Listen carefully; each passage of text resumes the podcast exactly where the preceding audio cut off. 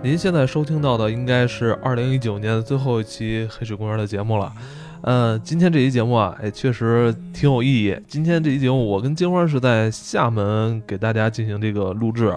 嗯，为什么来厦门呢？最近我们也是受邀啊，黑少的电影节对，观影一下观影这个电影节上面的短片。我跟金花啊也是这两天看了差不多有十几个短片。啊对对对这里边什么类型都有。什么类型都有。呃，可能纪录片偏多吧，但是也看到了一些比较精彩的故事片。嗯，对，呃，这个回头我们俩可能还会再录制一下这两天我们这个在短片周的一些观影的这种感想的。啊，对对，看的好的片子，大家介绍一下。对，但今天呢，我们俩想跟大家来聊聊这个被光抓走的人。嗯，被光抓走人还是我来厦门之前看的看的嗯电影。这部电影其实啊，本来没有在我最近的这个观影的片单里边儿。你跟我说了嘛？啊金花跟我说了，说被光抓走人挺有意思的，然后嗯讲了讲里边的一些梗概。其实我是被剧透的情况下，看的，还还是决定去看了。就是实际上在国外这类会归为科幻，因为这这是算，其实这是一大类。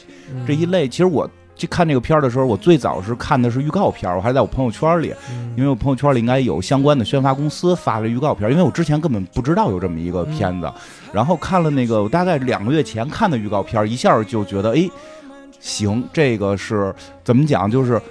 科幻这个能有新发展的一个感觉，因为好多人会觉得这不叫科幻片儿啊，这个嗯。每个人对于科幻的定义不一样。但是因为从小我喜欢看的这些片子里边是有相关题材的，嗯。那个有一个叫《末世迷踪》，好像类似这么一个名字的一个外国科幻的剧作。然后这个好几本儿，据说后边没翻译，因为 中国看的人太少了。嗯就是类似的，他那个是好像是是讲的就是有光把这个这个突然就有一天这个消失了一群人，然后剩下的这些地球人怎么生活的故事。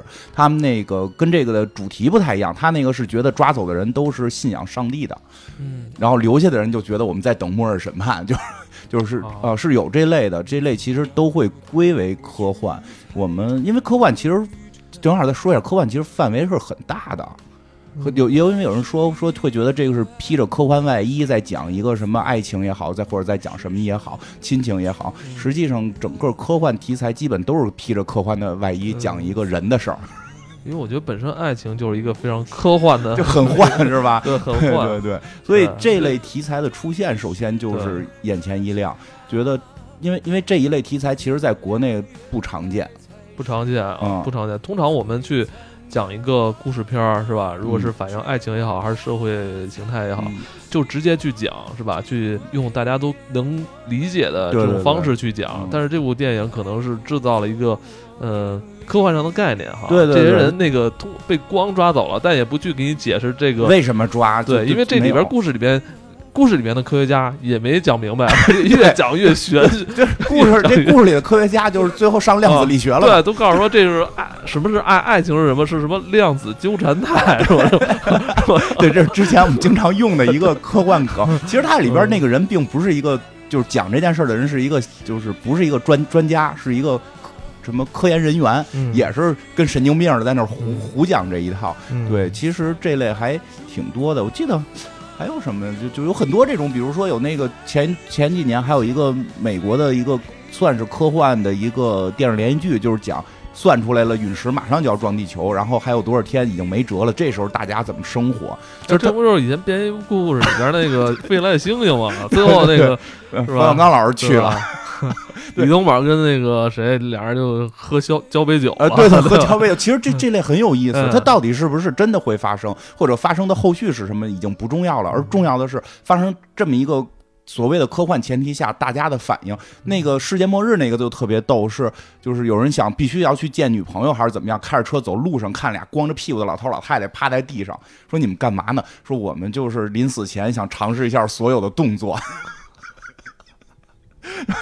对，包括就还挺挺有意思的，所以嗯这一部呢，实际上就让我会觉得，哎，国内的这个片子类型在扩大，而且后来，所以这片儿上映的时候，我还挺激动的，我我当天就去看了，嗯，我当天就去看了，然后这个这部电影的卡斯阵容其实也挺厉害的。啊，对对对，有黄渤，黄黄渤。现在应该算是咱们那个国内电影圈一哥了吧？是是吧？就是票房很很票房很厉害，有这个票房号召力的，像包括女演员啊，有那个王珞丹。啊，这我啊。特别喜欢。然后这两年比较这个比较火的这谭卓是吧？啊，？你去比较喜欢。身材比较好。啊，包括白客，嗯 白客在这部电影里边也也有角色。对，呃，刚才金花也提到了，其实就是一开场一道光，嗯，让这个整个这个城市里边人消失了一部分。对，后来根据这个。呃，根据这个科学家调查，发现这个消失的人都有一个共性，啊就是他们是是是有爱的，啊是吧？按概率算是一对儿一对儿的啊，一对，还是一对儿一对儿的，消失的人都是不是一单个走的，对？啊都是跟着跟着他爱人一起从这个城市里边消失的。对，嗯，然后这个就开始会觉得，哎，这个设定下。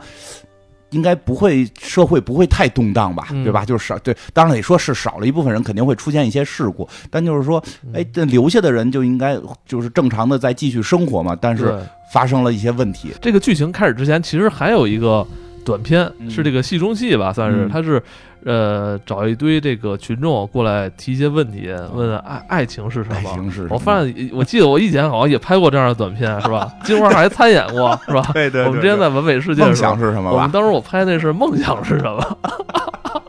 已经网上找不到了吧？能找到，还能找到呢？能找到，赶紧都弄没了吧？对对对对呃，采访式的这么一个短片，作为这个、呃影片的一个切入点，是吧？先先抛出一个问题，也是其实问给观众的，嗯，爱是什么？是是这个是这个问题吧？是对吧？没错其实你会发现，我在看的时候发现，这个回答的人好像要么就是吞吞吐吐、犹犹豫豫，嗯，要么就是所答非所问，就那种感觉。答不出来嘛。答不出来，好，嗯突然突然大家就是对这个对这个爱爱爱这个东西啊，好像很难用一两句话去去概括它。包括我也在试图想回答这个问题，嗯，但是好像也没有在短时间里边找到一个非常精炼的这么一个嗯答案答案。导演已经给出答案了，是吗？对。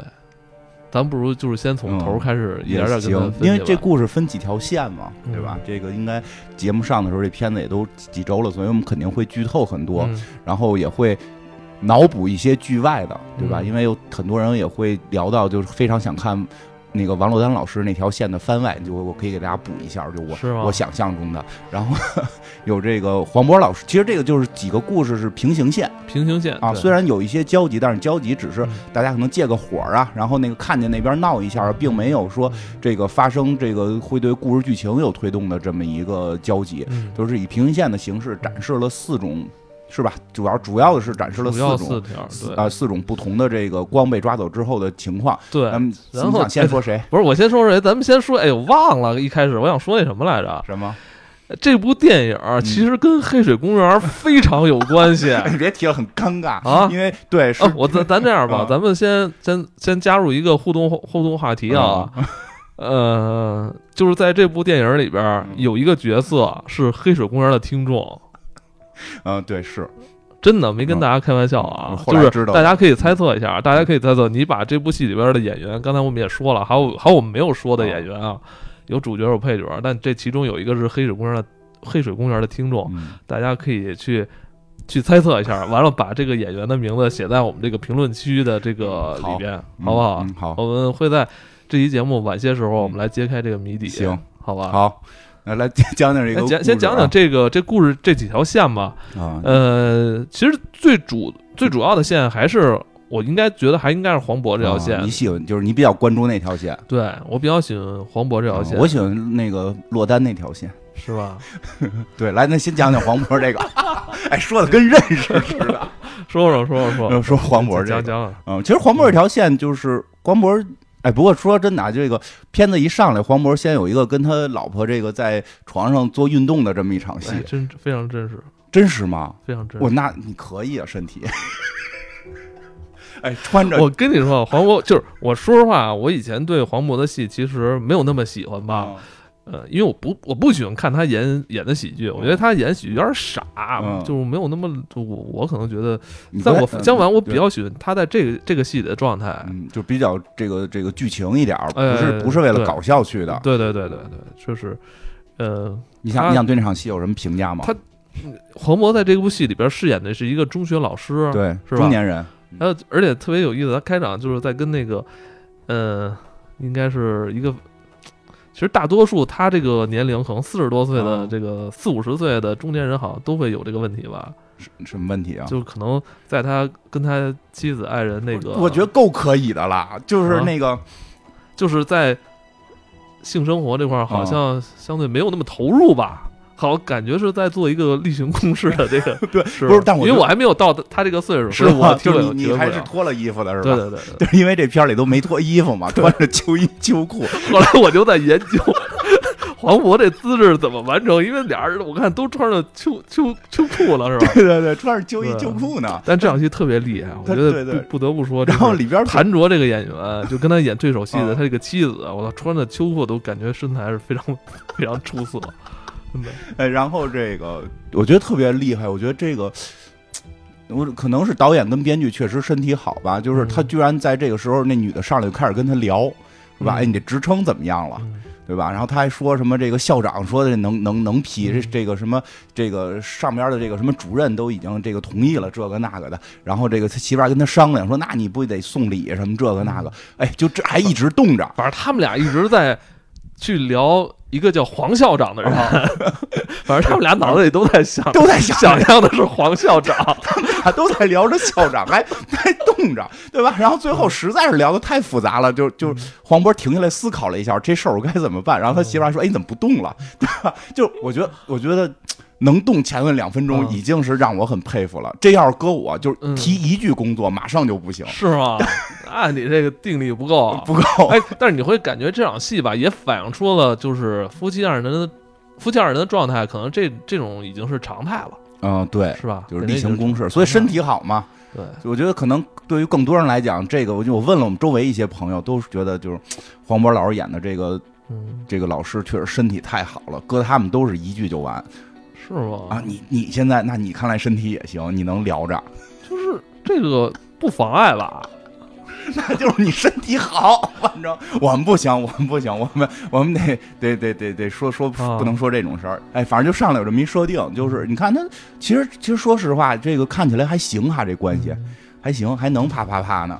哎，结果呢，这个老师去上课去了，对吧？这个游戏上上课这场戏也挺有意思的，嗯是吧？讲这个李白是吧？啊将进酒，啊，然后上来给你来一个王者荣耀，把这个时下特别流行的这个手机游戏哎也对放在里边，而且你感觉一点都不尴尬、啊。对，不知道是不是一个植入，但确实挺有意思。其实他想体现，就是这个老师还是很开明的，并不是一个特别。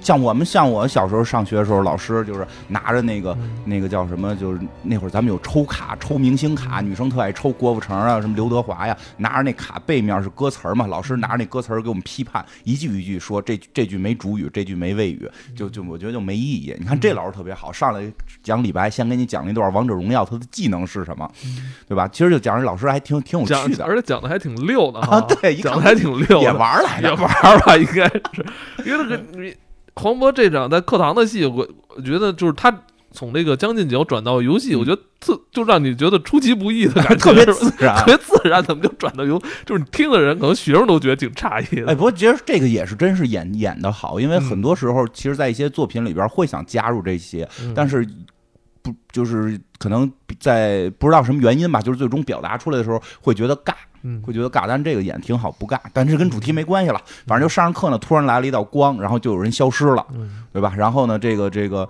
呃，黄本来这个就是这这这这算一个神秘事件了嘛。然后这个呃，同时像这个。呃还演了平行几条线，大家遇见的事儿，待会儿再说吧。然后这个消失之后，就讲这黄渤的这个经历吧。他本来呢还很顺利的是说，呃校长也同意了，然后这个上边的这个这个什么呃局里的领导也同意了，他能够评这个高级职称。对，他的核心关键点在于高级职称这儿。但是这个光来了之后呢，这个开始大家都不知道，嗯都不知道怎么回事，又是怎么没人了？这可能是一个自然灾害。然后呢，电视里演这个国家就开始这个这个怎么讲调查也好，或者说这个关注也好，结果呢，他们有学生。有学生把这个班里边丢的这些人给名字都写下来了，一一对应上了。说你看班里这俩人谈恋爱呢，没了。我说那那个那个男同学他怎怎么一人没的？他说他跟隔壁班谈恋爱。说这隔壁班老师知道，然后说那你看咱们校长也没了，就是想给他升职，咱们校长也没了，咱们校长怎么是自个儿没的呢？对吧？然后那个同学说那不知道，反正我们觉得这跟这跟爱情有关，所以这黄渤还自己去检查去了，他跑到那个。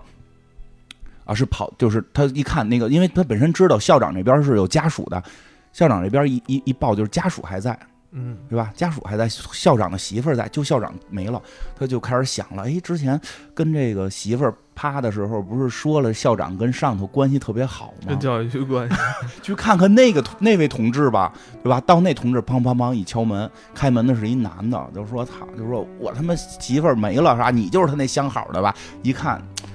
啊，大家一下就明白了，哎，他这校长可能跟上边那个一块儿没的，就是啊，这个发现这件事儿不是光这个已婚或者谈恋爱的这个消失，如果是这种小三儿劈腿，如果是真爱也能消失，嗯，就开始有点这个这个，觉得这事儿有点尬了。最尬的点在哪儿呢？就是他跟他媳妇儿都在。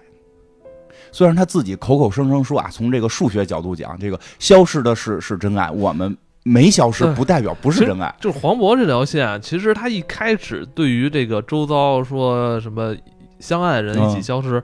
没有触动到他，他妈有点嘴碎，对对，关键是影响后来。其实如果没有评职称这事儿啊，其实他不会这么着急，他心里其实还挺开始还挺踏实，他不太在乎，他觉得什么爱不爱，我跟我媳妇儿反正能趴，孩子都这么大了，孩子是一姑娘十几岁了，我跟我媳妇儿挺好的，对吧？这这有什么的呀？主要他妈首先嘴碎，嗯，他妈跟他遛弯，偷偷说：“哎，你们俩谁不爱谁了？是不是？我觉得就是你媳妇儿不爱你了。”他说：“没有啊。”他说：“那就是你不爱你媳妇儿了。”他说：“我也爱啊。”他说：“那你们俩都互相不爱。”他说：“为什么这么说？”说：“你看啊，我我跟这微信上啊看有一个消息。” 特别逗，我跟微信上看有一消息啊，这说说的走的都是相爱的，你们俩没走就说明你们俩不相爱，一共就有三种可能性，他不爱你，你不爱他，或者你们俩都不爱，到底是哪种，对吧？然后这黄渤就开始有点尴尬，他觉得可能他妈岁数大无所谓，净跟朋友圈传着没用的嘛，不耽误生活怎么都能活下去，但是问题这事儿就出现在耽误生活上了，对吧？就是他。因为这个事儿，您本身要升他的校长也不在了，对吧？所以就是新校长上任，新校长上任就不升他了。啊，问原因，我开始以为是新校长要提拔自己人呢。嗯，新校长很公正，新校长不是，是因为我们觉得你道德呀没有另一个人好。他说我道德哪儿不好了？他说你看另外那个人，他媳妇儿没了，对吧？就是他他他家里那人没了，我忘了是不是他媳妇儿，就是他爱人没了。他说他爱人没了能代表什么呀？就就是因为他爱人没了，就需要多照顾他吗？他说不是照顾的问题，他爱人没了，说明他们俩不相爱。他们俩不相爱呢，他爱人呢肯定是跟小三儿没的，所以证明呢，这俩人俩人里边出轨的呢是他爱人。嗯，你呢，俩人都在，到底你们俩谁出轨呢就不一定。所以呢，我们要选那个。几率就是道德几率比较好的，这个是道德几率好的这个人的这几率比较大的这个人上去，对吧？然后从这儿，这个黄渤就开始崩了。对他觉得这个这事儿好像出现点麻烦啊，对吧？呃，我觉得，而且我觉得这条线一直就是进行的这个有条不紊的，就是让你觉得不会突然因为一个什么事儿就非常突兀。是吧？他的这个情绪的递进还是一一层一层的。对，因为实际上真的，我觉得这个导演或者说这个创作整个创作团队对于中年人的这个这个感觉还挺稳的，就是对于中年人感觉还挺对的。就我们不在乎这个，嗯，能生活就行。对，你除非有外界刺激，我们才会考虑爱不爱。而且他就是他跟他妻子这个怎么说呢？嗯。从剧情上来说，从目前来说，其实还是不错的哈。就两个人，我觉得两个人之间就是可以，是吧？呃，共同为这个家，为了孩子，是吧？各自工作什么都没有什么问题，挺好的。对，都没外遇，感觉。其实我觉得后，以至于后来他他他他他他爱人就是这个谭卓演的这个张燕，他好像后来不是去跟其其他男的去倾倾诉嘛？我觉得也是。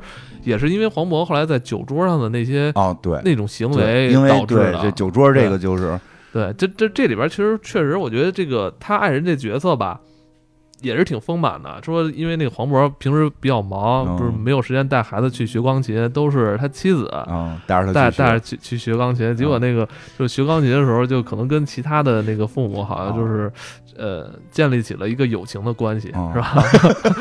是吧？对对对对对对对对对，所以以后你准备多嗯多送孩子对上下学，多开家长会。哎，那个酒桌那场戏确实是不哎错，黄渤这条线酒桌那场戏，我，太生活了，我操，嗯太太真实了。就是黄渤这场戏始终就是伴随着他的这个职称，嗯，然后没有评评上职称的这个尴尬，以至于他到后来开始要解决掉一个麻烦，就是他跟他妻子没有消失的这个麻烦。他们发现他跟他妻子没有消失，呃，在他看来不是一个问题，但是在他周遭的这个却却影响了他周遭的生活。其实这就是这其实这就是一个到底什么是爱情，是你眼里的还是周围人眼里的？对因为已经就是黄黄渤老师这条线已经变成了，就是其实消失有消失，我们有没有爱不妨碍我们嗯两个人幸福的生活。哎对，嗯所以你就特就特别像什么呀？虽然这是这个电影里边的一个事件，是吧？给他造成的这个生活上的这种阻力，你会发现四五十岁的中年人好像都要去去在他的生活里去证明一些什么，去给身边人看。对，这才能，这好像是他们这些可能一部分人的一些心结儿哈。对，其实说说实话，其实有时有时候就是跟一些朋友聊天或者网上讨论一些话题，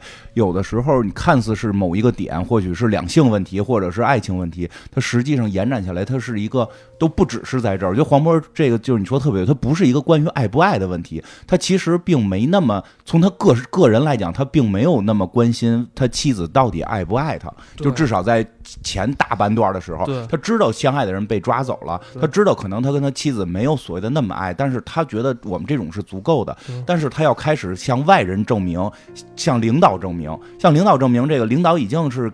不允许他升职了，但是其实他他后来做的这一切事情已经不再是为了他升职了，而真的是要他要为在社会上证明我这个男人怎么样，对吧？是不是特别有这种感觉？我这个男人是个怎么样的男人？我这个男人那是很爱妻子的，我跟妻子是很相爱的。而且从一开始你会发现，这是一个特别徒劳的事儿，因为他、啊他妻子甚至都没有埋怨过他。对，他妻子并没有埋怨说：“哎呦，咱俩咱俩是不是有问题？咱俩为什么像一般的这种爱情片儿，如果出现这种问题，好像夫妻之间先先是吧，互相先怀疑所以就这疑。块处理的特别好。相反，在这个剧情里边儿，他妻子并没有跟他埋怨。我记得啊还有一场戏，什么要给他做饭，什么孩子要回来，我先去做个菜什么的，啊，就还是正自始自始至。终都没有埋怨过。为什么后来在那个那场同学会的酒桌上，黄渤要去进行一个造假，还去找那种这种伪造的人去去做一个假的车票，啊去证明，呃，他妻子当天光来的那嗯天，他妻子就是没在这个城市。因为说要是没在这城市的话，就光就照不着。嗯，对，只只有照着的同时，两个人都在这个城市才消失。对。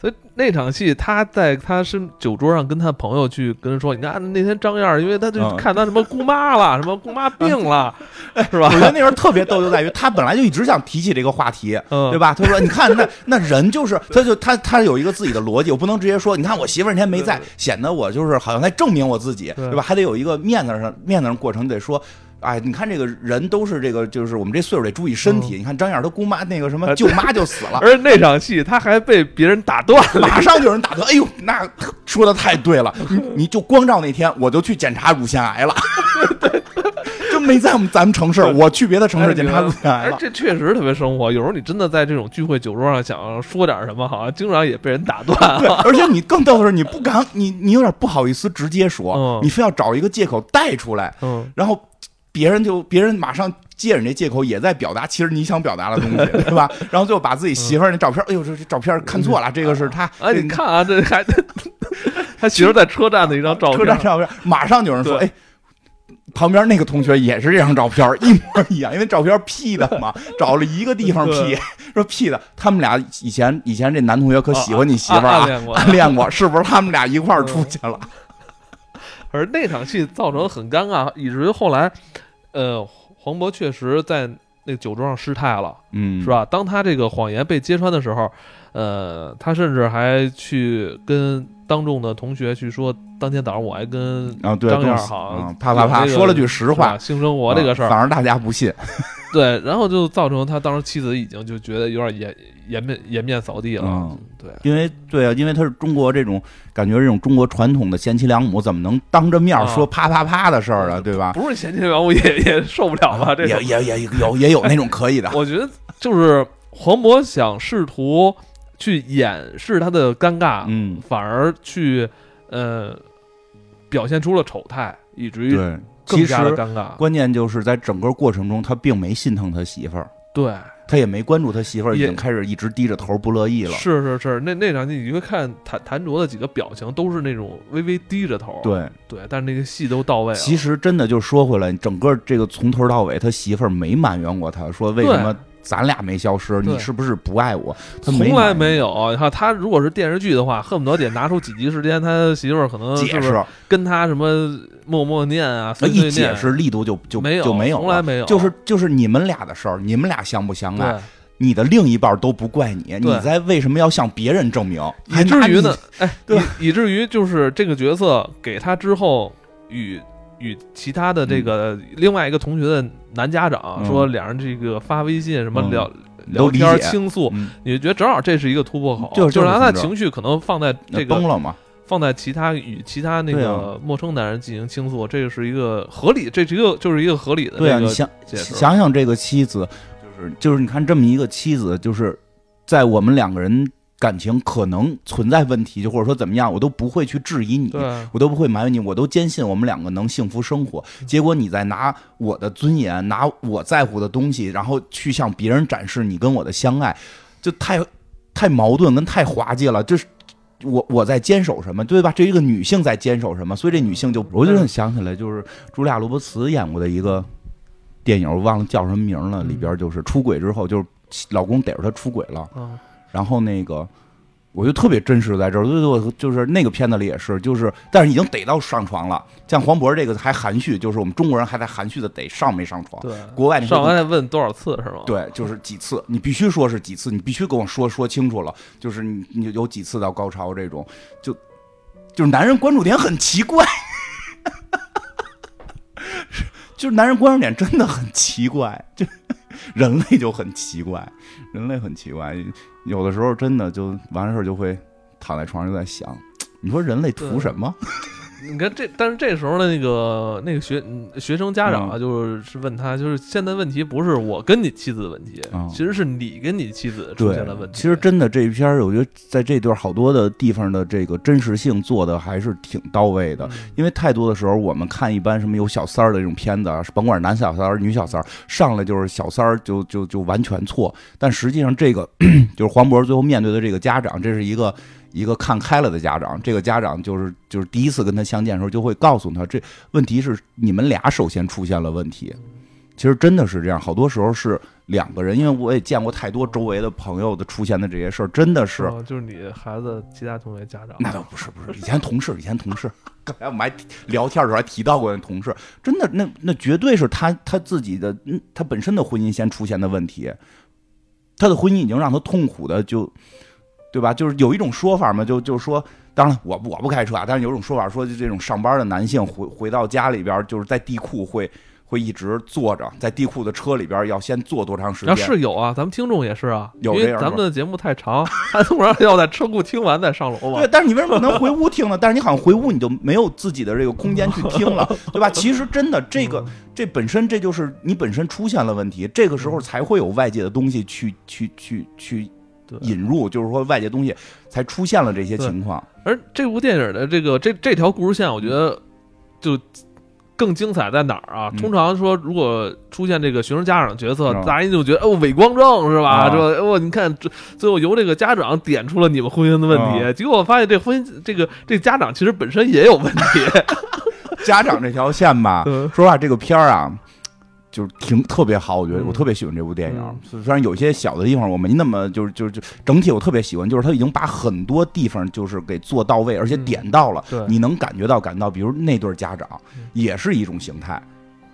我我我我我觉得我现在的很多状态是是是跟他们能够体会到的，但是他最后那个行为我接受不了。那个就就是那个家长不是后来黄渤又去找他单独找过他一次嘛？就是那次已经不是去打架了，是去到底想探探究一下这是怎么回事儿嘛？那家长就是就跟黄渤说我跟你媳妇儿的事儿的时候，他自己媳妇儿也在旁边站着，黄渤都特而且而且他还要特别介绍一下，这是我的妻子。对，然后我跟你妻子这个事儿吧，怎么着？黄渤特尴尬。但我觉得他跟他妻子其实没事儿，是吧？啊，是没事儿，没就是没睡，就是没睡，就是沟通，就是就是聊天倾诉，倾诉，就是我这也挺能理解的，因为那个一看人贤妻良母，不会的。你不是，我觉得那岁数体力，并不是说真要为了说那样关系。对，实际很多时候在那岁人只是说我想找一人倾诉，心理状态，对就是心理状态。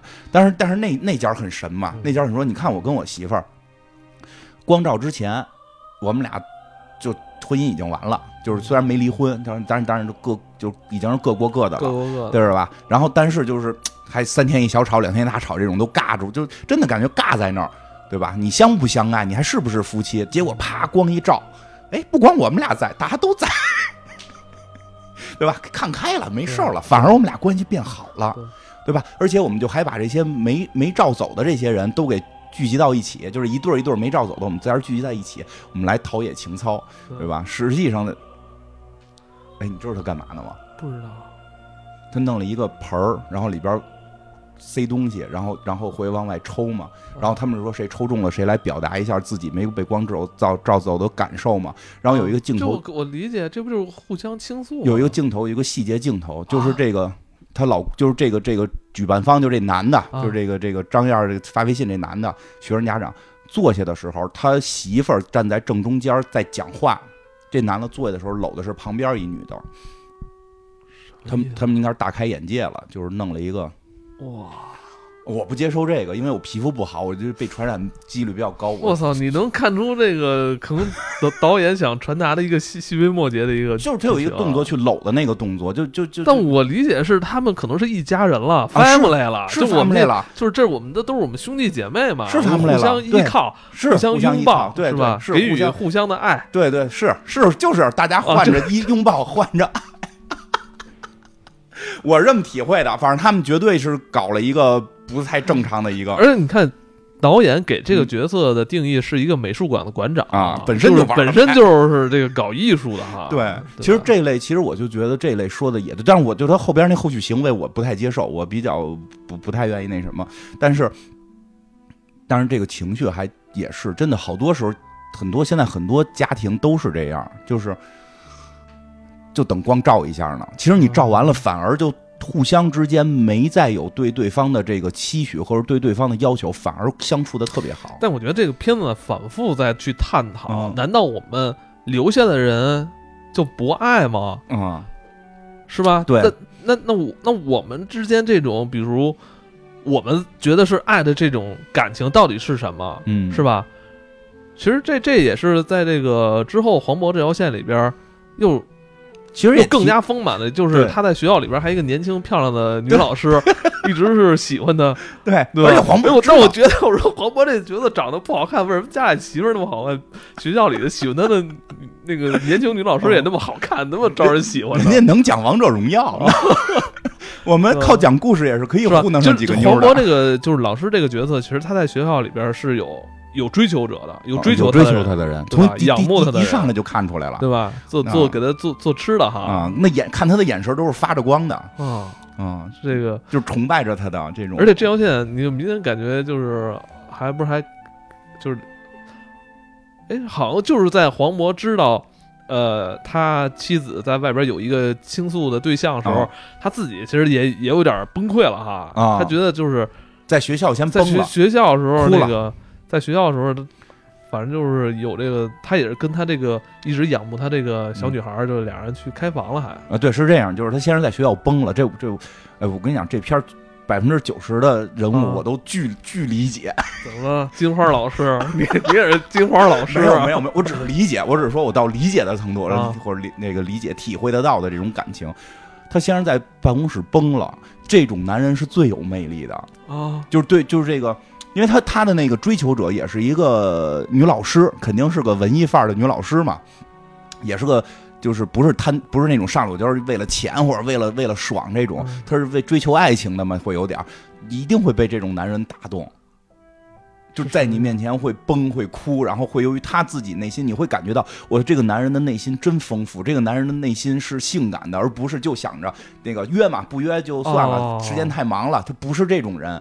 是不是也也加上这个这女孩的，我感觉某些就是那种母性爆棚，啊对都会有对对对突然发现这个这个这应该是会有的。他喜欢的这个男人就是有脆弱的一面，反而他就对。会突然发现自己又很强大，他想用这种自己这种特别强大这种感情去包容、爱护这个正在受伤的这个，上过吗？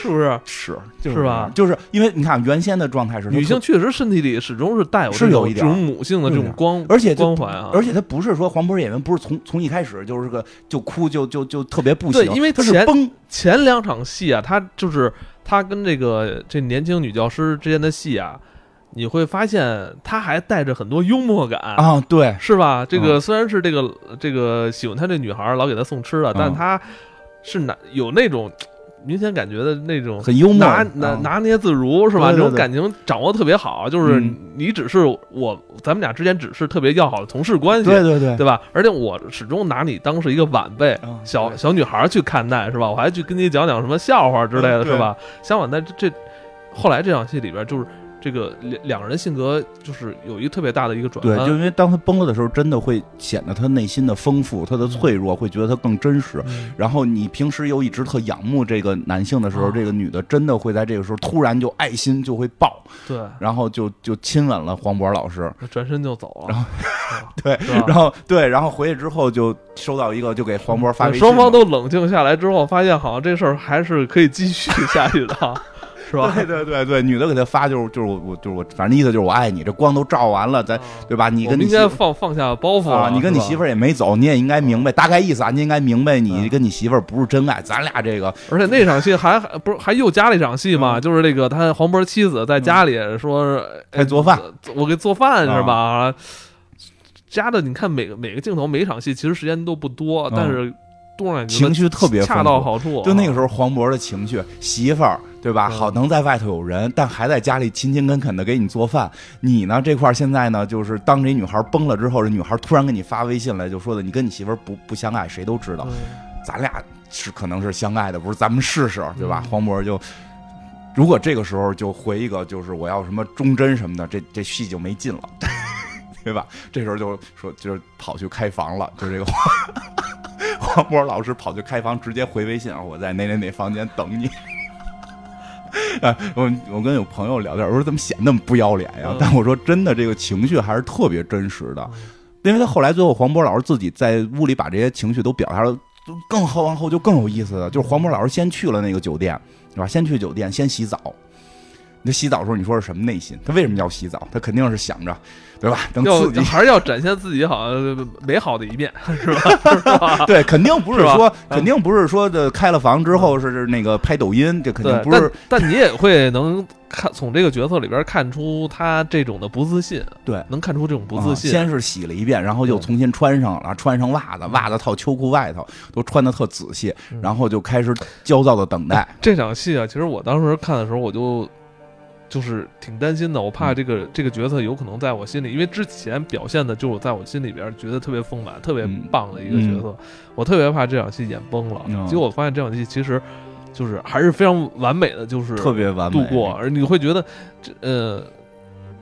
给我传达的感觉就是这个角色就是黄渤演的这个老师，嗯，还是极大限度的，就是挽回了自己的这种尊严。我觉得最关键就是在于真实，就而且他是把一些我们平时心里不敢说的话说出来了。嗯，像这种就是，然后呢，他在那等嘛，等了之后就是，我觉得特别有意思，就是就看见就趴在窗户这儿等，怎么还不来呀？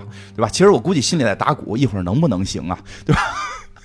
啊，这就是提前备点药比什么都重要，你知道吗？心里想，哎，能不能行？在哦，是他想的是这个，就我以为不是我绝对在女孩去之前，他他不能说想的就是这个。他在去女女孩去之前，他不是在思考说什么是爱情，什么是婚姻，他没绝对没没思考这。但是他看到那个女孩的那一瞬间，他就在他在阳台上看到那女孩开始往这儿走，那女孩洋溢着一种就是我和我的男神，虽然长得可能不是很好看吧，但我和我的男神终于要啪啪啪了这种。看到这女孩了，他一下就怂了，就走了。就就就就就离开这个酒店要，对吧？然后要离开这酒店，在电梯那儿还犹豫，我是坐电梯啊，还是走楼梯啊？别再让女孩堵着啊，走楼梯吧。然后就活生生的被堵了，堵了之后也没说，就是哎呀，咱们不行啊，咱们不能这样啊。对他反而他，他相反是更加坦诚了。嗯，不是，他觉剧剧先说的是我去买烟去，啊说咱俩现在不买了，咱就回房吧。啊感觉还要怕，然后 然后回去之后，女孩还问你不洗个澡啊？我洗完了。特别道貌岸然的，我喜欢。我觉得演特别，他就是个真实的人物。我觉得这个人物如果说就是到那块儿大义凛然给那个女生讲道理，我们不能这样什么的，我觉得对，而且呃之后他就是跟那个女孩进行了一个特心别灵上的沟通特别严肃的一一段对话。对，实际上、就是、他也说，就是、嗯你你以为我看不出你对我想表达的意思吗？其实我一直是知道，端着呢，你知道 端着，而且我也一直好像时不时还会有一些非常龌龊的想法对。对，我觉得那段说的还挺真实又可怕。嗯就是他说他跟他妻子在一块儿的时候想过，就是画面中总会不是诚心想，而是不自然的就想到他妻子的一些不好的事情发生。他看到女老师的时候，也会不自由、不自主的想到跟女老师那些不光彩的事情，嗯对吧？就是其实我觉得这是很多人大脑都会时常有的这种幻想，没有人敢。说。对，有有一种说法嘛，说调查最恩爱的夫妻，他们互相都想过对方死超过二百次。啊，其实这是一个真实人类心理的一个状态，但是就是很少会有人愿意去说出来。但是这个片子里边，黄渤老师就把这个直接说出来了。就是这不自不自由的，因为因为因为两个人在一块儿生活，可能总会有碰到一些就是这个这个磕磕绊绊嘛，就呃就反正很奇怪吧，反正而且是看到女老师就会想到不光彩的事儿，这个是太正常了，嗯，这个是太正常了。对，对吧确实像这种在单位里边年轻漂亮的小姑娘哈，对，对于这像她这个年岁，其实这是一特别大的一个冲击力。我觉得但突然这个角色其实并不会，你看这种人突然就没你没法表现出来，对嗯吧？因为他自本身他自己背负的东西特别多，他只能是用这种幽默去对遮掩、遮掩，用他的幽默，用他的笑去遮去掩化。解这些一切一些尴尬哈。哎，你突然觉得有人听完这，但相反，你知道啊后来这场戏，我反而觉得那个呃。他跟那个女孩进行了一次严肃的对话之后，嗯他不是转身离开了吗？啊，其实你观众也会觉得哇，一下就轻松很多。嗯你，会发现他说完这些话，就反而观众也怕出他出轨，就你会就觉得轻松很多。他他就是坦诚的面对自己，面对这个。我觉得真的特别关键在于。你对于爱情来讲，第一是坦诚的面对自己，别给自己弄出那么多假象来。而且这场戏，我觉得还有一点特别好，嗯就是最后你会发现是是这个喜欢他这个女孩开门让他走。，对，其实这也是黄渤这个角色，呃，在戏里边儿，就是这故事里边给予这女孩最大的一种尊重，啊，对啊，就是最后是我我让你把我轰出去，对吧？也哎，真的说是吧？？好过说，因为他本身就是他邀请，嗯是他邀请这女孩来的。对啊，如果他再先让女孩走的话，就让这女孩会觉得太太没有尊严了，是吧？他等于是把这个把这个权利是吧，交交给对方、嗯是吧？你把我轰走是吧？我最大限度给你这个我觉得那对我觉得那女孩说的其实也特别的好。我觉得那女孩说，就是可能今天趴完了就不爱你对了。对对，其实真的好多时候是这样。你到底什么是爱情？其实或许对于这个女孩来讲，嗯，这并不一定是这，就是说，这因为是个电影嘛，所以这个情绪肯定需要表达出来，所以他用这个女孩的嘴说出来这个情绪。但是不是真实生活中会有如此去表达的，我们不确定。但我觉得他至少整个感觉的情绪是对的，就是对于这个女孩来讲，求而不得就是她的爱。好多人都是，其实就真的有一大类对于爱尤其是对于年轻人啊，啊年轻人来说，求而不得是是爱的感觉。到底什么是爱？因为这里边会讨讨论很多什么是爱。其实对于这个女孩，真的就求而不得是爱。嗯，但是这个女孩自己看透了这一切了嘛？就哎，这块儿这这种感情是吧？怎么用科什么量子什么纠缠能解释吗？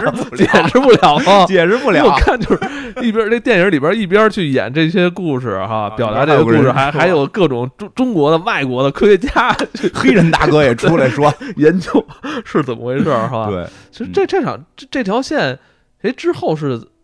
怎么拍的？之后这条线，我觉得更有意思的是，确实我在因为最后这条线是以整个故事是以黄渤为最重的这条线，所以这条线的整个电影的结尾也是也是以黄渤结尾的，就是他到最后就是黄渤骑着小摩托回家了嘛。哦，对对，就这会儿就出现了“被光抓走人”这个标题嘛。对，然后这会儿我我以为我以为完了呢。啊，其实有有我会觉得有可能在导演某种创意的状态下，到这儿就是结束。哦。到这儿结束，实际这个故事还挺完整的。就是他回去到底怎么样，你们也不要管。但是他他现在就是骑着摩托车重新去面对一个新的未知。然后他，但是他回去又加的那场戏，就是就是在这个字幕出了之后，又有这个黄渤又一个长镜头哈，一直在在就是他们好像是。在家里做饭做饭，对，就是在做饭之前。其实那个我后来觉得加的也不错，就是因为有有就是开始我觉得这个加会不会多余，会有一点儿但是后来又觉得不错，在于我已经到这岁数了。我现在每天我前两天我孩子病了，大家去看病，量身高一米七二了，六年级一米七二了，马上要面对谈恋爱了。大个了，已经是哦，对对对对对，我想起来了，后来还不是他们做饭，是对回到家门口发现他那个他闺女，因为整个那就是到最后结尾的时候，我其实心里边还一直有条线，就会担心他闺女这条线，因为他闺女就是在在其中也是捣过乱的，也不算捣乱吧，我觉得他闺女是真挺好的。闺女开始丧不搭眼的，丧不搭眼，跟他们俩说你们俩就不相爱了，不离婚啊，对吧？后来还怎么说来的？说他说说那个明显这是。饱汉子不知道饿汉子饥啊！对啊，后来他他还跟他他跟他爸说什么说什么你爱不爱我什么这个那个啊不爱我你对你也不爱我，咱俩就没一块消失。他爸说你他妈是我女儿，这是那种爱吗？特别我特别逗，他妈是我觉得这家子其实挺可爱的哈。其实到最后他也发现他他他他闺女是吧？也出现了这个早恋，然后也不算早恋，就是暗恋，然后被拒绝的这这么一个状态。我哪儿错了？我改还不行吗？但你知道之后，后来我就是为什么？我觉得我我我揣测，我觉得导演给出了答案。虽然他在开始就是有那么一个短片是问爱是什么，最后你会发现这一家这家人可能在所谓爱这个问题上出了一点点小小的问题，但是当他们回到家中，是吧？黄渤跟他的妻子一起做饭，好像还炒的是土豆丝儿。嗯，然后一长镜头，你看旁旁边的那个他闺女在坐那等着吃饭，一开始哭，后来坐等着吃饭。然后菜上来之后，然后他闺女在吃饭。嗯，其实你会发现，这不就是在他们那个家庭原生状态下，他们三个人之间已经表现出了这就是爱。对，而且就是其实可我我认为可能爱在他们这这个家庭里面就没有那么轰轰烈烈，也没有说那么。说不用被光抓走，表现的那么表现的那么华丽是吧？但是这个这种淳朴，这种这这种生活中的这种互相的关爱，或者这这种陪伴，我觉得这种陪伴，三个人在一起，可能就是做一顿饭，吃一顿饭，这种陪伴，可能就是代表他们三。这个三人的爱了，你看，其实挺有意思的是，就是他女儿之前不是说过吗？就说你怎么没跟我一块儿消失？你不爱我。然后他说这是亲情不一样，其实已经点到了。他跟他妻子可能真的变成了类似于亲情的一种感情，他们之间还是互相需要跟依赖的，而且就是特别，我觉得挺重要的，真的是也能，我觉得也提醒大家的，就是。如果爱回去表达一下，因为最后黄渤回去跟他媳妇儿说了一句“我爱你”。对对对，我觉得那特别棒，我觉得那个然后特别棒，真的。然后他媳妇儿马上就哭了。对对对，其实有的时候可能那那个太太精彩了，而且你会发现他，这是我可能是第一次 从所有电影里边看到一个男的跟女的说什么“我爱你”是在做饭中，而两人那个镜头是明显背对着镜头，是吧？我觉得，哎，我真觉得处理的真是那块真是让我也热泪盈眶。其实可能真的需要去表达，而且我。到演到这儿的时候，就是已经是尾声了嘛，所以我就一直在思考，是不是一开始他们研究的那个所谓的什么离开人是那种相爱的，或者说你所定义那种相爱，是不是就是有问题的？对，因为其实最早还有一条线，就是那个小年轻那条线，一会儿会讲到，他那个女里边女孩父母对俩人同时消失了，那俩人可看着不爱，对，那俩人互相骂娘，对吧？他们俩也消失了，或者可能。是不是都跟外头别人消失的？是吧？或者是不是也在传达一种可能爱的标准衡量标准是不一样。，对，我觉得是这样。有很多人就是可能我们平时也打的特别厉害，吵得特别厉害，但可能是到了那个坑节儿上，关键时刻，其实我们俩就是能表现出说不上来，所以就是是就是我觉得这就是特别好的，就是这个这个故事它展现的就是一特别开放式的嗯这么一个、对。这么一个环境，特别开放式的一个剧情。如果最后有一专家出来说哪样的算相爱，所以被抓走，嗯，这这这个就没意思了。其实有意思有意思在你看到那种那俩人也可能都是跟外头人同时消失的，嗯也可能是他们俩真的是相爱，但是就是一个天天搓麻，一个出去就是呲妞，然后俩人也居然能消失，对吧？嗯也有黄渤这种，你就最后的感受，他跟他妻子其实挺爱的，经历了这么多风波。逮他媳妇外遇，自己出去跟人那么漂亮的小姑娘，这你都不啪啪了。其实我觉得他们俩可能自始至终啊、嗯就没有问题，啊就是因为后来外界的这些乱七八糟的事儿，一致使他们俩就出现问题。我觉得这是这是一个对，一个挺现实的问题。其实很多很多家庭是人本身就是没事儿你。活在那儿，你活在那个状态下是没问题的。其实对于他们家来讲，光是什么，就是周围这些人，就是这些领导啊、妈妈呀、这个朋友跟那儿嘚嘚嘚说呀，这种其实就是就是这种感觉嘛。对，所以其实黄渤老师这条线，反正看到结尾还挺感动的。确实是嗯，我觉得处理的也特别精彩。嗯，其实这部电影嗯其实那个是一个平平行的一些几条故事线是平行的。嗯，呃，其实，在黄渤这条线以外，其实还有你三条你是特特别喜欢王珞丹那条线。哦，对，王珞丹那条线里边有一个隐形的一个很重要的角色，叫胡建平，是吧？对对，反正胡老师这人挺厉害的，我这厉害吗？厉害吗？大概说一下啊，嗯这这故事剧情挺这个这个剧情还挺逗的。嗯就是王珞丹老师一上来就是就是在办离婚，结果老公没来，就是这个要离婚的这个老公没来，他就给人发发微信，反正发语音就说的就是我特别忙，就是下回再说吧。那个一看就要离婚了，这跟抓不抓走没关系。但后来呢，这个随着黄渤老师那条线推进，就会发现，哎，有可能是跟小三儿消失的。嗯，那肯定是跟小三儿没了呗，是不是吧？观众直接也这么认为的。结果第二天，小三儿去他家闹去了，就去他办公室闹去了，打起来了。打撕巴起来了。哎，哎呦，真我必须得表白一下，王珞丹老师实在太美了，在 在这个片子里边，我以前就挺喜欢，没白喜欢，这个片子里更美了。然后这个他就这小三儿一看就不行，王珞丹老师这个角色就特大气，看着就特别大气的这种大叫什么我们北京大萨蜜，就是然后这个那小三儿看着就不太好看，就有点矫情样。结果呢来了就说你把你老公藏哪儿了？王老老师老师就傻了，这不是该跟你一块儿消失吗？他说没了，不知道啊，消失了，对啊，那他那小三儿就就就说不可能，我都没消失，他跟谁消失啊？然后他们就就调查这个，就是开始还就是不知道怎么回事嘛，然后王珞丹还一直是认为是跟这小三儿怎么怎么样，结果后来两个人交锋对打的过程当中，逐步的发现还有事儿，这这男人啊，是生前给给给某个人转过一一大笔钱，嗯，当然，这小三儿呢是没有能力去去解决这个这个钱的问题，就是他没有能力去查，所以他得用这个让原配去查，因为当时还没离婚呢嘛，没离成嘛，所以这个王珞丹就带着小三儿一块儿去追查她老拿着公户口本去。啊，拿着户口本去追查老公到底和谁消失了，对。就查出了小三儿、小四、小五。对，这这时候他这个原配妻子王珞丹演这个角色，就是他其实没想查，但是他啊特别想知道说她这个消失的老公到底是跟谁，她特别想知道说到底是谁，是是不是这这个这个你的这个对象是不是啊也、是不是比我还出色？我觉得好像是不是带着这这么个种劲儿是吧？？抹着小口红就去而对我始终觉得，你看他那个处在将要离婚那个状态下，他每天好像把自己规制的还特精神哈，那个弄的就是不穿秋衣秋裤，对吧？就就就这这劲儿，好像带着那种啊，我好像虽然离婚了，但我不是因为你抛弃我离婚的，是吧？啊对他一直在说是我我我我甩的他，我不要他，我看不上他，对吧？跟小三儿俩人后来跟小姐们儿似的，嗯俩人去找小四去，对对吧？然后还跟小三儿还说呢，说的什么我不要的才你才要这个那个，然后对吧？然后那个小三儿跟那儿嗡嗡，知小三儿知道有小四之后，小三儿跟那儿嗡嗡哭，然后这个这个大房就没事儿，他说你别哭了行不行？哭的应该是我，是吧？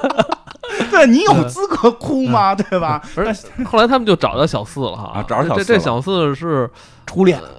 初恋，然后现在是那个幼儿园的老师啊阿姨哈。啊，说家里缺钱。啊，我看到这儿的时候，我还真以为好像这个他这个这个胡消失的胡建平，好像是可能、可能跟原配好像也没什么爱，然后跟小三儿那儿好像也只有这个鱼水之欢，好像只有说回到初恋这儿哈才是真爱。我以为是这样的，后来发现好像也不是、啊，也不是，就是这初恋这个是说借他钱的时候，初恋老公还在，而且把钱是借给初恋她老公治病用。对。但是后来，王珞丹又问来的，就是说，那他到底跟我离婚是为了谁？就是王珞丹觉得可能不会是为了小三儿，就问小四，就是 是吧？说是要跟你结婚吗？对吧？然后那小四就说的，真的好多话，我觉得特真实。小四就说的说的那个，你老公反正说呀，你特别棒，你特别好，所以离开他你还能很优秀的生活。但是就是我特别惨。对吧？就大概就说到这儿，也没说接不接。然后王珞丹就说：“那难道因为我优秀，我就应该被离婚吗？”就这个情绪其实也挺奇妙的，对吧？因为其实小跟小三之间的冲突也有。我觉得他这条线跟那黄渤这条线还真的，这两个家庭还真确实不一样，完全不一样。你会发现，其实王珞丹好像跟胡建平之间好像就感情非常淡了，有有点特。你像他说出的那句话，就是什么他非常优秀，或者怎么着，我们离了他也能过得很好，感觉就是感觉是个朋友关系的事，好像我们只是住在一起，现在我可能分开了也没什么问题。嗯，他也能活得很好。对，而且你看，实际上王珞丹感觉而且明显就他们俩之间就不会像黄渤跟那个潘卓说俩人穿秋衣秋裤没戏，因为因为他小三儿说过这话，说的 他说的你老公到我这儿才知道。对吧？大概意思是才知道什么什么是性。对，那你老公连胸罩恨不得都不知道怎么解，都不知道有几种胸罩。说的那话还其实挺露骨的哈，挺真实的哈。就是到那个女孩家有一镜头一抬，女孩那个小三十家都是性感情情趣内衣，对吧？对吧？就是明显理解反差特别大。对，但哎呀，这金花就一直在跟我说能，是吧？你但我但我特别想知道。那他们俩是当初是因为什么来组成这个家庭？但是就喜欢呗，没介绍，喜欢吧，或者互相互相欣赏。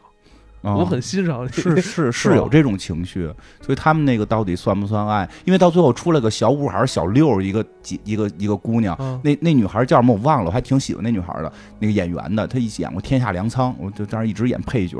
那女孩就说，就是在里边是演一个，就是这么多女人里边，因为一直觉得王珞丹是力压那些姑娘嘛，就是就是这个比小三小四都强，最后出来这个小五就。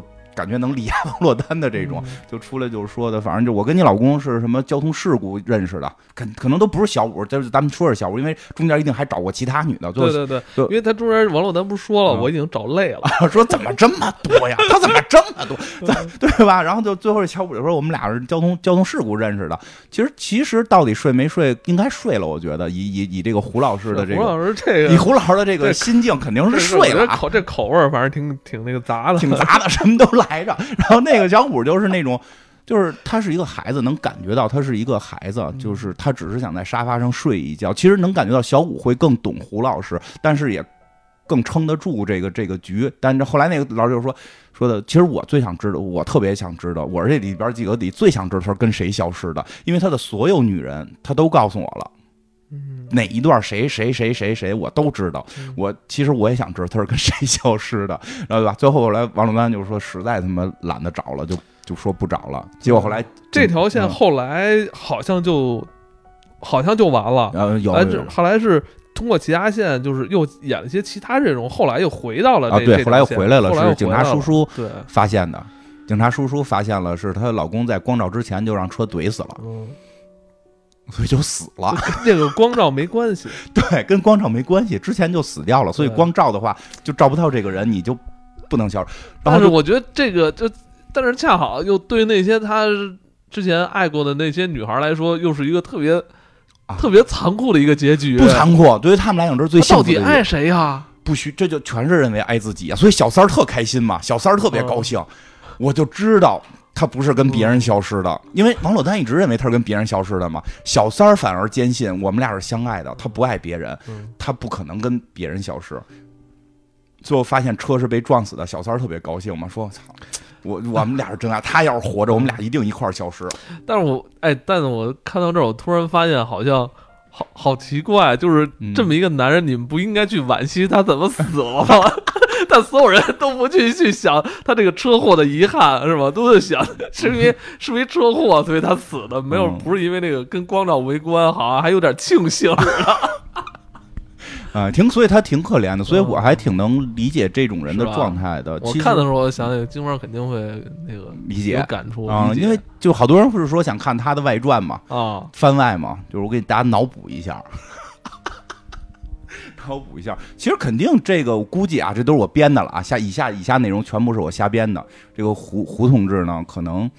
反正我觉得他跟王珞丹开始一定是，就像你刚才说的，是互相欣赏。因为王珞丹说过，说他跟我说了，说的他喜欢大气的，喜欢这个这个就是有有你咱们这话就是有劲儿的这种。结果怎么现在就是跟这么一个小三儿好了？后来不是说嘛，说其实他跟哪个女人说的都是实话。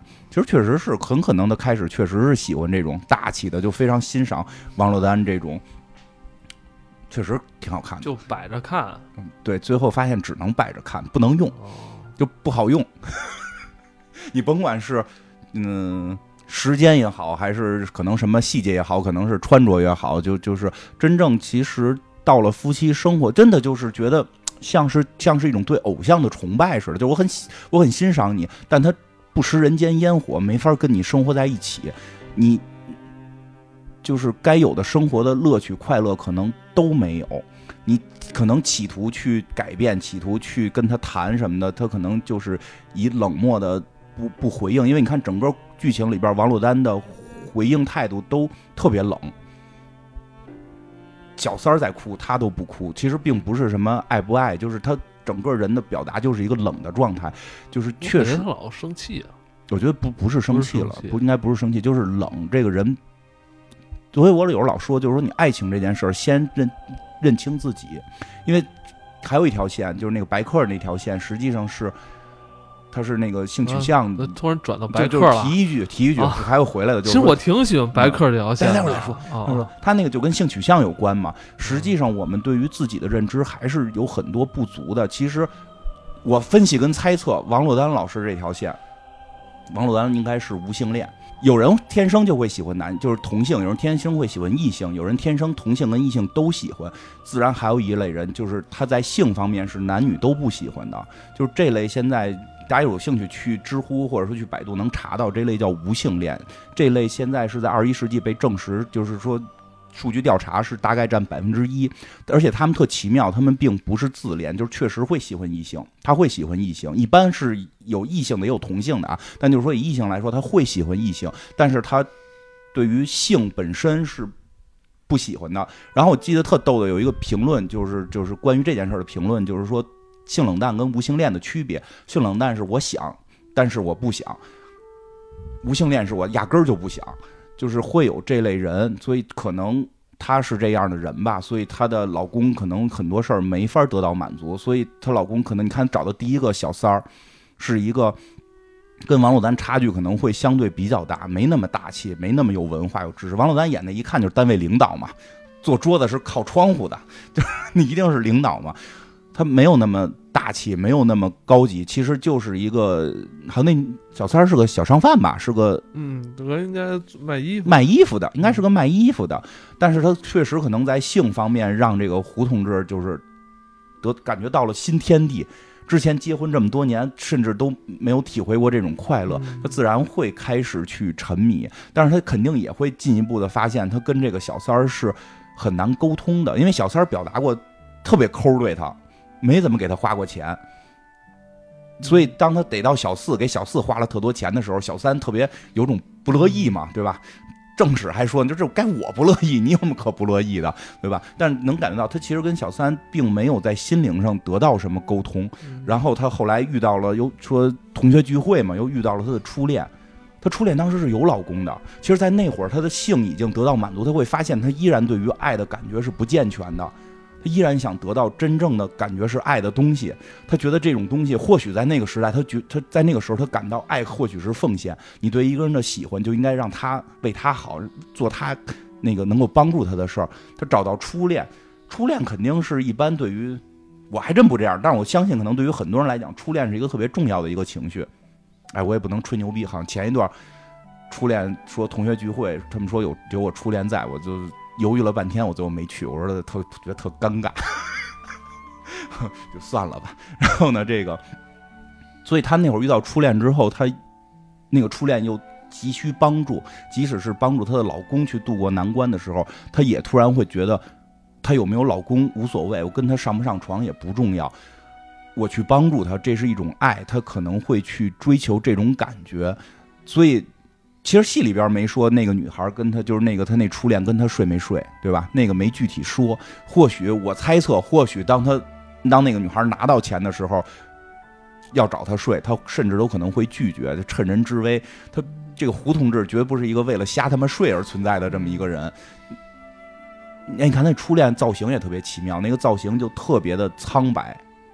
特别朴素，嗯，对吧？是特别苍白，特别朴素，没有他的媳妇儿那么的，就是高贵也好，说性感也就不叫性感，高贵也好，这种大气也好，也没他那个小三儿一看就感觉在床上能扭起来的这种，对吧？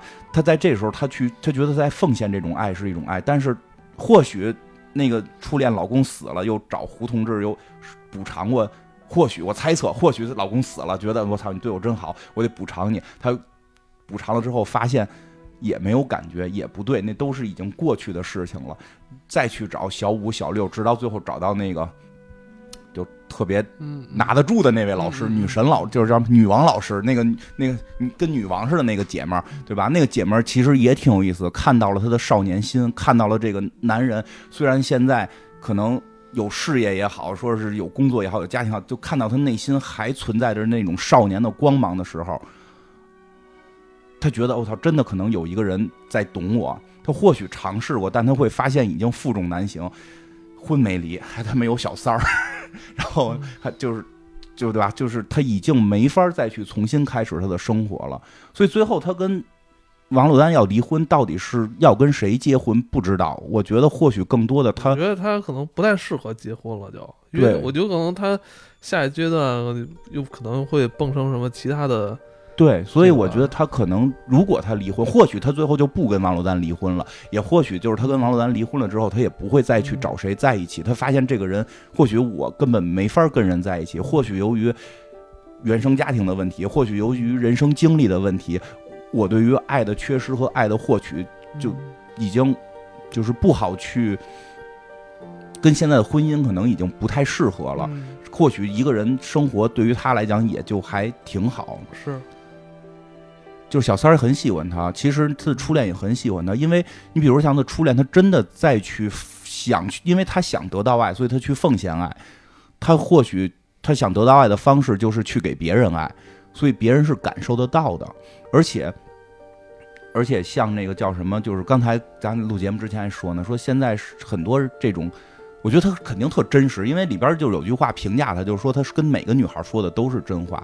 小三儿是知道他有老婆的。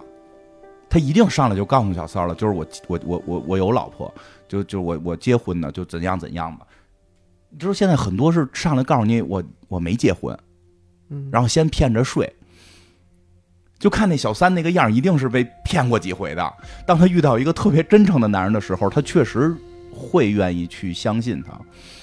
因为反正我的有些朋友就被骗过，就小姑娘单身，然后跟人好了半年，发现。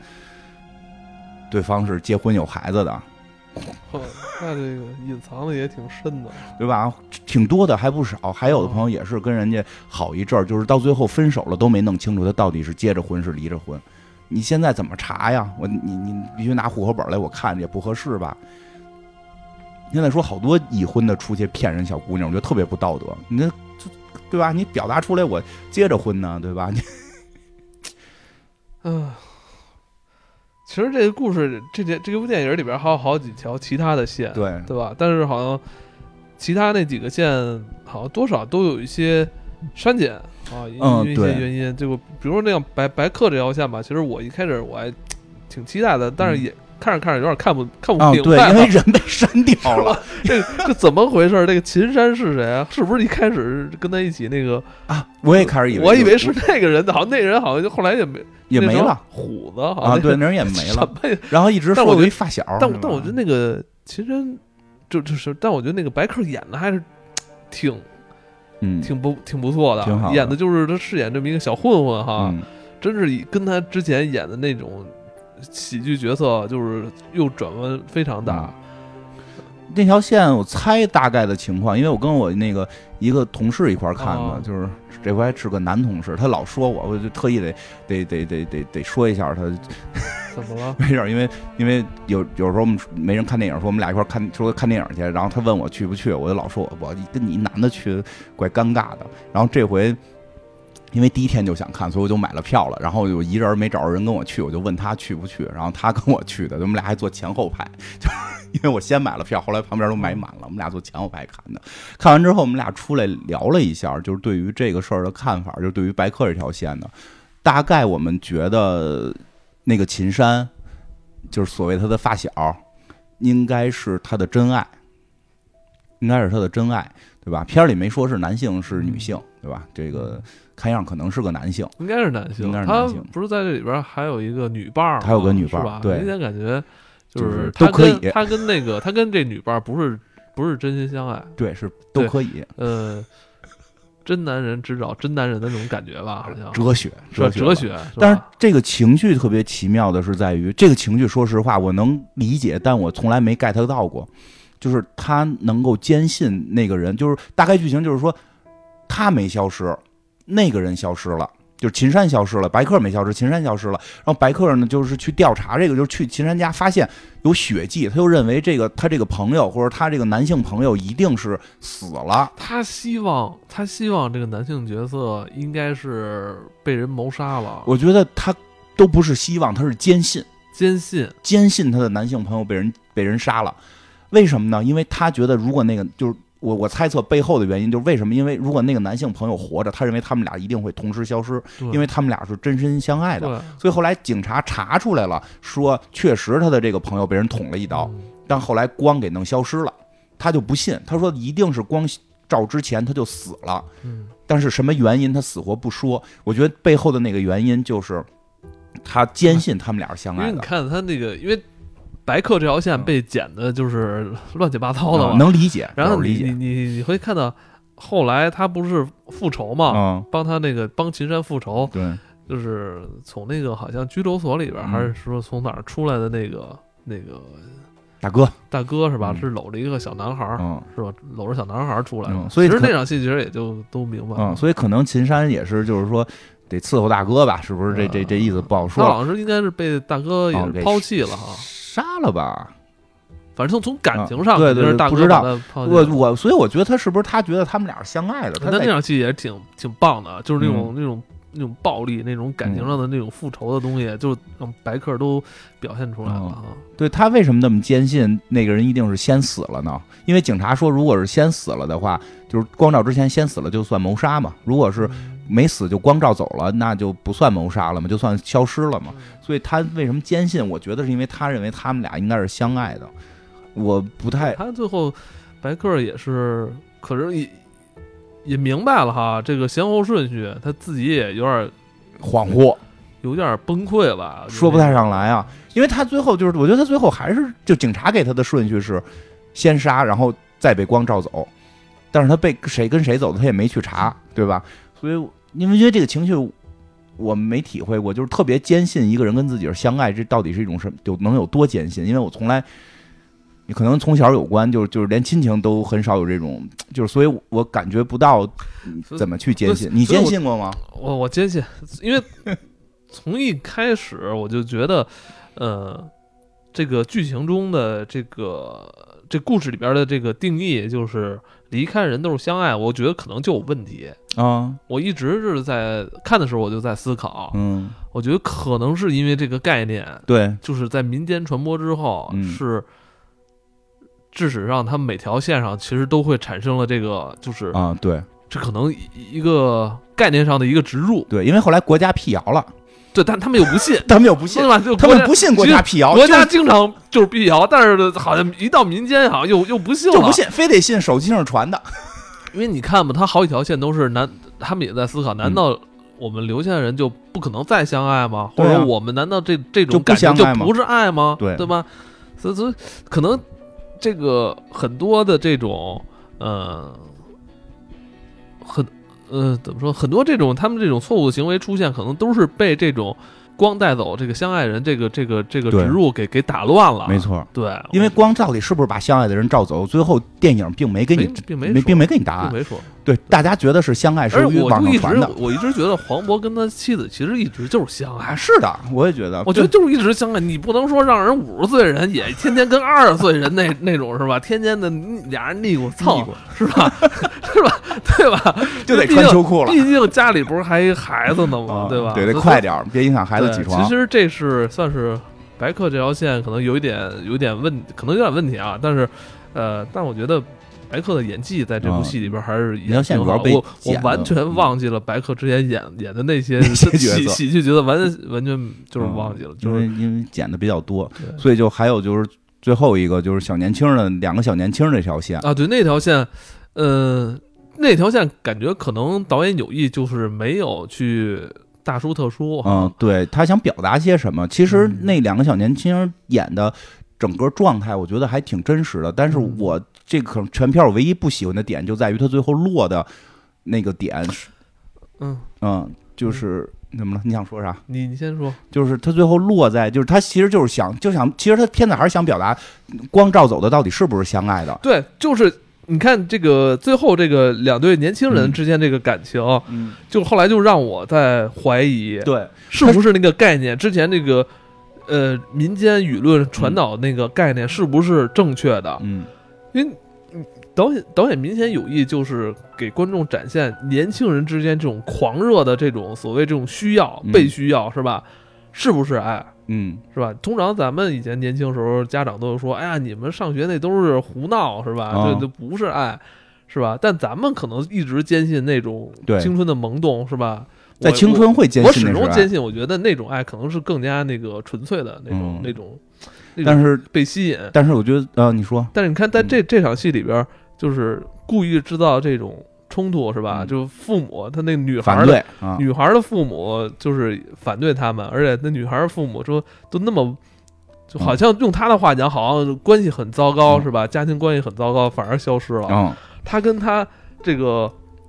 这个打王者荣耀的男朋友，他们却没消失，嗯造成的特别这种冲突，冲突特别强烈。嗯，而且就等于女的就觉得这不是不是爱了，因为你对。对吧？然后在之后，其实这女孩为什么对男孩冷淡，好像是被那种是植入的概念影响了，就认为哦操，原来我们他妈根本压根儿就不爱。嗯，对啊，但是相反，男孩却是在极力的去表达、去哦表现我对你的这种爱，我对你的这种感情是多么的强烈，是吧？对对吧？昨天我们刚看了那个什么男性的那个独白，嗯，因什么独白，对吧？其实这个是就是他这点，我觉得稍微处理的有点不太好的地方，嗯就是他可以最好能用一个其他的方式表达两个年轻人可以因为爱去死，有其他方式，但是他这个方式找的不太好，这个方式是男的为了。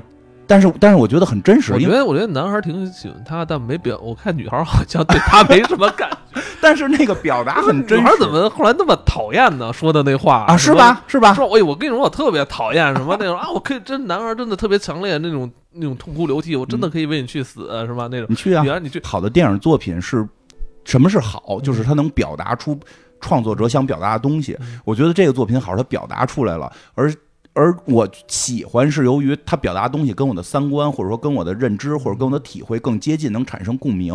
所以这个片子也大部分做到了，但只有这一点儿，就是这个他如何去最后表达为爱可以死这件事儿的这个形式，是一个我不太能接受的。尤其最近又有一个哪儿的一个女大学生被男朋友给给精神控制，然后就死掉了。就这种事儿，我我是女，我我生的是女儿，我可能确实会特别敏感这件事情，这个会考虑的比较多，因为这个事儿。就是就是这男孩说回来，剧里边男孩为了表达我对这女孩的爱，选择的方式是强奸了她。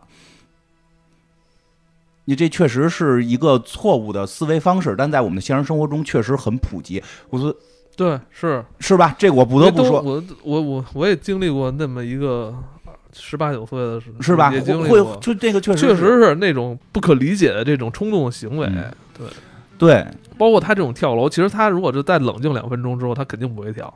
嗯、他不跳，他可能也好不成，好不成，因为他把女的强奸了，他把女的强奸之后，他选择了跳楼。然后自杀，用这种极端的方式表达爱，这个。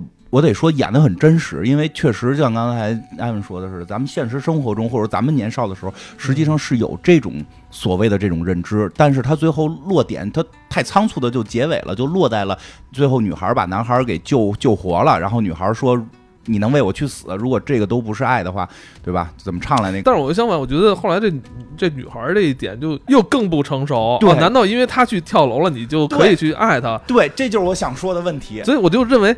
那你们之间的爱，那我相反，我觉得这样，如果是这样的结局的话，我觉得你们之间确实没有被光带走，是有 是有原因的。对，没错，就在这儿。我觉得你们可以是强烈的那种什么所谓的这罗密欧与朱丽叶是吧？可能家里不同意，然后我们死活要在一起，是吧？是吧？殉情也好，还是说私奔也好，我都都可以理解，是吧？就这这种荒唐的行为，我觉得都可以理解。但是最后这个男方把你首先是把你给侵犯了。侵犯了之后，给你倒了一杯热水，然后他跳楼，然后没摔死，然后高位截瘫，然后你又回到病房里看到他很可怜，说我他都能为我去死，这么爱我，那我就也要继续爱你，就就这样，我觉得反而就是特别僵化，这个人物就僵化，你反而我觉得他们他们的感情到底是什么？其实呢，说不清了，没错，就是其实他们这两个人物都立得住，而且两个人物可能现实中真的存在。嗯。就我得告诉我孩子，如果有男生对你说“我可以为你去死”，你你就跟他再见，你这别说让他去死，他万一真死了再吓着你，你就你一定要分手，就是要远离极端性人格。现在这个，呃，尤其是我觉得单亲家庭，叫就不是单，尤其是现在这种独生子女家庭。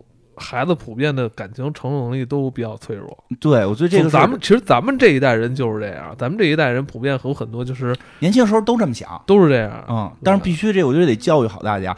这个你强奸真的不是你表达爱意的方式，强奸就是犯罪。这个这这是第一步，第二步，你的极端人物性格就可能会导致未来生活非常多的问题。这个就是对吧？前一段那个女大学生死的这件事儿，我觉得。不是简单的一个 PUA 的问题，它是一个极端人格和我们对于生命的漠视，对于爱情，就到就是就是一句话，我就我后来这事儿我想了特别长时间，就是生命诚可贵，爱情价更高，对吧？若为自由，怎么着？两者皆可抛。就爱情确实高于生命，但爱情并不是用生命去换，不是说我为了证明我爱你，我就要去让自己痛苦，这不是爱。什么叫什么叫生命可能高于爱情？你为相爱的人去挡子弹，对吧？其实我都觉得不用为相爱人，你去一个小朋友站在马路上，可能被车撞着，你都应该去挺身而出，去挽救这个生命，对吧？就是你的生命是无价的，它永远不能搁在天平上去称。呃，对，它搁在天平上称的时候，它就是零。这个呃，像你说这个，只有这场戏把所谓他们之间的爱变成了一种交易了，对，是一种感情上的交易。就是你在，就是你用什么方式去，你表达的方式是不对的，你在忽视生命。嗯。生命真的不能，就是人有一种说法，爱情也不能去考验，你是去体会的。爱情不是去考验、去考试。今天你能够这个剁掉自己一个小手指头，我就相信你是爱我的。嗯，就这种人，你就远离他，就要远离。对，就不要也不要想对策。有那种什么网上说，咱们出一些对策对付这种人，远离他就可以了，不要对策。他本身的性格可能是有问题的。是，嗯，所以这个就是唯一我会觉得有点别扭的地方吧。所以就是。在这场戏里边跳楼的这个演员，其实就是我们黑主观的听众，非常荣幸啊！前两天那个金花好发了一个对这个剧情哈有一些看法，发了一个微博之后，咱们这个听友是吧就找到你了啊！对对对对，丁嗯那个丁西鹤一个年轻的一个。男演员演的真的不错，我觉得演的挺好，就可惜是这个剧情上边有一点我不太喜欢。然后我就发了一朋友圈，我说的就是真的被国王抓走的人是我全年今年觉得最棒的国产电影。就是虽然美中不足的有这一点点的美中不足，就是年轻的这一对小年轻有一点，就是这个表达的我不太喜欢。然后后来呢，那个在一个群里边，朋友群里边，这后来人说说的，就有人说了说那个是就是。听众，然后这个后来加了我了，然后还在我底下评论了，我特别尴尬。我跟你说，我说你演的真挺好的，但实在是表达这三观，我确实有点不太喜欢。然后也聊了聊，据说好像是那场戏其实拍的挺多的，好像也就是哈，嗯，是是是，我说那你就算赢了，不喊咔就是赢啊。那你没看前两天那贴吧吗？哪个有那么一个就是说那种激情戏，啊其实是那个男的对这摄影师的啊，对，是是是。哎呀，那个咱们也对，咱们也也希望这个年轻的男男演员，咱们也希望他能够接到更多好的戏吧。嗯，因为他应该是这个是不错的剧里边，这个这也崭露头角。对确实确实确嗯实。祝他祝他越来越好哎我我。我突然觉得这部戏的这个卡斯阵容其实是相当于是老中青哈。啊，对，这再多说一句，我后来看结尾的时候，好像这个是黄渤老师这个这个一个计划，哦，我看了，我看了是吧？我这个。还觉得挺棒的。对对对对对。对，黄渤老师这是一个计划，好像跟那个宁宁浩老师是叫宁浩，宁宁浩，宁浩老师好像嗯也有一些关系吧。好像是这个这个导演跟编剧应该好像跟宁浩老师也之前有过合作，他好像以前就是编剧，然后现在能够这样，就是他们在扶持新的年轻人，这个是让我觉得挺值得，这个就怎么讲，挺值得觉得好的吧。因为而且让我特特感动的是，想想一下那个，因为因为我看到有评论说，为什么这个片子票房不高？是不是黄渤老师失手了？是不是黄渤老师剧本选的不好？其实。因为一般我们会认为，一个这这么大的一个明星能够参与一个片子，一定是大制作，一定是非常的那个大的这种班底。其实这个片子并不是，这个片子实际上相当于算是一个小成本的作品，而且是一个新导演的这个这个新的作品。这些好的演员，王珞丹也好，这个这个谁，这个黄渤也好，是带着我们这些像我们听友这种年年轻的这种演员一起来去跟这个年轻导演的合作。而且，因为他最后鸣谢还特别鸣谢了，好像是特别鸣谢宁浩了，是吧？哦你记得吗？记得有有是吧？因为这我想起来了，是这个宁浩老师最早是刘德华老师投的投的，的投的对吧？投的对吧？其实当时刘德华老师也是自己演过那么多戏了，他没有必要去投这些小片子。他为什么投？他在为这个事业去去做这个什么穿帮带，是这么这么说吗？就是 就是我就感觉感觉到了一代一代的这个，还挺感动的。也是，感谢这个黄渤老师给我们带来这么好的作品吧。嗯，呃，反正这是，这应该也是咱们一九年这个年底啊，嗯这个这一年过去了，就是这也是算是咱们这个国产故事片的一个佳作哈。嗯，挺不错的。反正今年我我最喜欢的。反正今天这期节目是我跟金花是来厦门，厦门黑哨短片周期间跟大家录制的。那我们今天就到这里，我们下期再见。拜拜。